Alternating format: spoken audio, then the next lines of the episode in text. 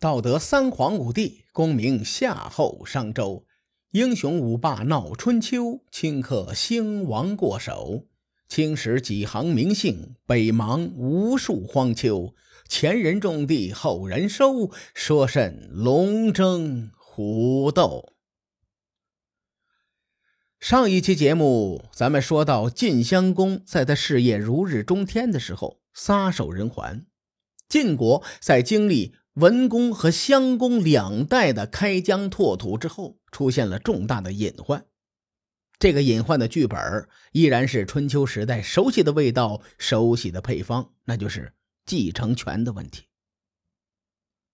晋襄公死后，晋国的嫡长子夷高年幼，晋人呢就担心夷高镇不住国内各路利益集团，于是啊，晋国的几位权臣就开始商量，想要拥立一个年长一些的人为国君。当时。中军将赵盾就说了：“说我觉得公子雍不错，这个人乐善好施，而且他是先君的弟弟，年纪也刚刚好。公子雍和晋襄公是同父异母的兄弟，这哥们呢，他的母亲叫做杜琪，哎，这个杜琪可不是那个杜琪啊，木土杜祁连山的祁。这个杜琪非常识大体。”从来没有做过后宫争宠的事情，所以呢，晋文公就非常喜欢这个杜琪，爱屋及乌啊，也就开始喜欢公子雍。后来，晋文公借助秦国的势力克服晋国，当时秦晋在蜜月期，也是晋文公将公子雍呢派到了秦国去做官去，以此来加强秦晋之间的关系。公子雍的人品不错。在秦国上下的关系啊，打点的是有条不紊。他本人呢，和秦国的关系也非常好。由于晋襄公在执政之初跟秦国打了几架，当时秦晋关系不是很美丽。赵盾拥立公子雍做国君的目的，也是想改善一下晋国和秦国的外交关系。晋国权臣中的第二把交椅叫胡叶孤。啊，他有不同的意见，他就说：“咱们不如拥立公子越为国君。公子越的母亲文嬴曾受到两任国君的喜爱，而且呢，按照礼乐制度来说，公子越也算是晋文公的嫡长子，立他为君，晋国可以安定下来。”文嬴这姑娘，大伙都熟悉。当年她作为秦穆公的女儿，先嫁给了晋怀公。之后又嫁给了晋文公，可恰恰因为文嬴的这个经历，赵盾便揪着不放，拿来说事儿。赵盾就说了：“说文嬴地位低贱，在晋文公所有的老婆当中排第九，他的儿子能有什么威严呢？而且文嬴受到两位国君的恩宠，这叫淫荡，这叫水性杨花。咱们退一步说。”公子越现在在陈国，陈国又弱小，距离又远，万一晋国有事儿，这个陈国也帮不了什么忙。杜琪当年将自己的位子让给了逼吉，还记得吗？后来呢，由于敌国的实力增长啊，对晋国非常有帮助，哎，于是就再次让位，将位子又让给了季奎。折腾下来，这个杜琪最终是位列第四啊！所以呀，先君文公非常喜欢公子雍，而且悉心栽培，后来甚至把公子雍送到了秦国做官去了。当然，这个公子雍也非常争气啊，已经在秦国闯出了一番名头。秦国强大，而且与晋国接壤，万一晋国出点乱子，秦国也好救援。其实我认为啊，赵盾的这番话不仅说服不了晋国的群臣，就连我都说服不了。这话里有好几个，他都好几个点都值得反驳的。咱们梳理梳理啊。第一，文嬴的地位很高，咱们前文说过了，文嬴是第九个嫁给晋文公的人。但是呢，晋文公可是把她立为晋国夫人的，所以在地位上，文嬴反而是最高的。第二呢，文莹算不上淫荡，这个女人的婚姻从来都是被政治裹挟的。第三，公子雍和公子越与秦国的关系其实半斤八两。公子雍多年就在秦国经营仕途啊，有人脉的优势。公子越呢，是秦穆公的外孙，有血缘优势。不好说谁与秦国的关系更好。第四，也就是最后一天，经过崤之战以及随后的四场战争，晋国将秦国得罪的那叫一个彻底呀！这段时间的秦晋的关系很难因为一个新的国君上位而改变。如果晋国真发生了内乱，别说秦国能出手相助，到时候他们不趁机捞到草，那就算是仁至义尽了。赵盾和胡野姑啊，谁也说服不了对方，于是呢，他们各自派人去迎接晋国的二位公子。赵盾这个人的心机和城府是非常深的，而且做事是心狠手辣。他就派人埋伏在公子越归国的途中，把公子越给宰了。胡野姑一看，傻啦。赵盾，你还讲不讲武德了？你个缺德带冒烟的，你给我等着！这件事还没过去，紧接着又发生了一件事后面这个事情挺值得大伙琢磨的。哎，我先来说说其中的来龙去脉。这事儿呢，和杨处富有关系。咱们在滴水之战中提到过杨处富这个人。当时杨处富是这场大战的晋军的主帅。后来崤之战结束之后呢，晋襄公错放了孟明氏等人回国，也是派这个杨处父去追的孟明氏等人。其实杨处父当年是晋襄公的老师，也就是太子太傅。所以呢，杨处父一直是太子党的中坚力量。前些年晋襄公在整顿晋国六亲的时候，就受到了晋文公流亡团的抵抗。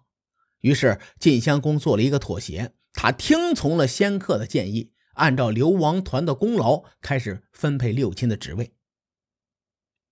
当时我留了一点没有开展，因为这里头啊存在争议，在这儿呢，我跟大伙聊聊。按照流亡团的功劳排名，胡彦第一，赵崔第二。可晋襄公偏偏让赵崔的儿子赵盾做了头把交易，让胡彦的儿子胡一孤做了二把交易。这件事啊，有这么几种说法。第一种说，胡野姑认为赵盾才能在自己之上，主动让贤。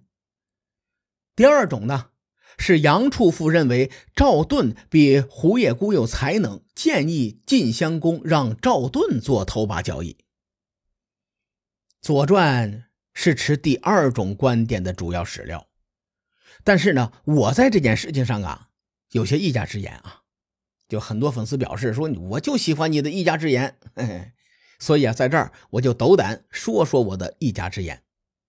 我的观点是从历史的逻辑角度出发。结合杨处富的立场、人物性格以及派系斗争等等因素，综合分析出来的。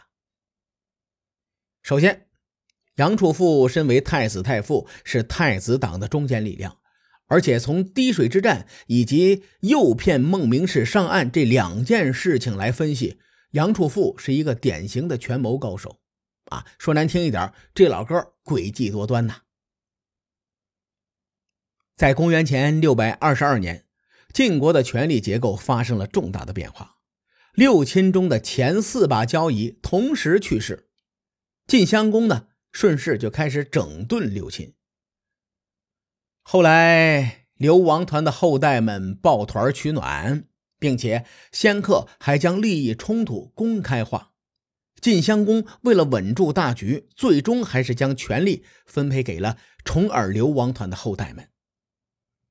六亲中的前三把交易，最终落入了流亡团后代的手中。此时呢，从晋襄公的立场出发，他势必不想让流亡团内部成为一块铁板，否则这股势力会越来越强，不利于国君治理国家。怎么离间这个流亡团之间的关系呢？哎，这个事儿啊，就成了晋襄公心中的一块石头。杨处父提出说，让赵盾做头把交易。从阴谋论的角度出发，这个计谋可以说是诛心之计呀。列位，同甘共苦这四个字，共苦容易，同甘就太难了。历史上有无数亲兄弟为了利益而骨肉相残。咱们不说晋国权力这种大事，就说在今天，有很多家庭都因为一套房子导致亲人间反目成仇。所以说呀，利益是用来分化一个团队最锋利的刀。按照当年的功劳，流亡团内胡彦排第一，赵崔排第二。那杨处父偏偏让赵氏家族做上了头把交椅，胡氏家族呢？自然会心生不满呐。如此一来，流亡团内部就产生了矛盾。在晋国的历史上，与这样类似的事情还发生过一次。当年侍卫就是卧底在公族子弟当中，挑拨公族子弟之间的关系。最终呢，晋献公把公族子弟杀了个干净。正所谓“天下熙熙，皆为利来；天下攘攘，皆为利往。”所以啊，杨处父推荐赵盾，并不是因为赵盾多有能耐，只是因为这老兄想分化流亡团内部的关系。赵盾在暗杀了公子越以后，紧接着《左传》记载说，胡野姑怨恨杨处富将他排在第二把交易上，于是呢，指使自己的族人暗杀了杨处富。我对赵盾的评价是，这个人城府。很深，而且心狠手辣。按照当时的形势啊，如果他顾及赵氏与胡氏的世交的这个情谊，这事儿睁一只眼闭一只眼也就过去了。那反正这个时候晋国无君嘛，是吧？他赵盾可以一手遮天了。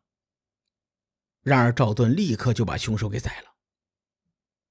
胡野姑得知消息之后，连忙就逃到了敌国。毕竟敌国和胡氏家族的关系比较好，逃起来比较方便。不过胡野姑逃得很匆忙，没有把老婆孩子一块带上。哎呀，我要说这个大猪蹄子啊，为人处事那是薄情寡义。赵盾并没有放过胡野姑，相反，他想出了一个借刀杀人的毒计。赵盾派了胡野姑的仇人叫于骈。把胡野姑的妻子给他送过去。嘿嘿，晋国人才济济，赵盾派胡野姑的仇人去做这件事情，摆明了他没有安好心呐。可惜这个赵盾猜中了开头，没有猜中结尾。这个于骈算得上是一个君子，是个爷们儿。当时啊，这个于骈的手下就说了：“说咱们把胡野姑的一家老小。”都宰了报仇吧。于骈摇头说：“不行，敌会敌怨，不在后嗣。”这句话的意思主要是说，祸不及妻儿。我是很佩服于骈这个人的，做事有原则，很有范儿。最终呢，于骈还是将这个胡野姑的妻子安全的送离晋国的国境。以上的事情呢？都来自史料，我用自己的一家之言将史料中的事情串联起来，这么梳理之后，我觉得晋襄公死后，晋国的权力斗争还是有点激烈。赵盾解决掉胡野姑的威胁之后，仙客从三当家的就变成了二当家的，成为了晋国的中军佐。当时在晋国国内呀，几乎没有人能够制衡这个赵盾。这事儿啊，还没完呢。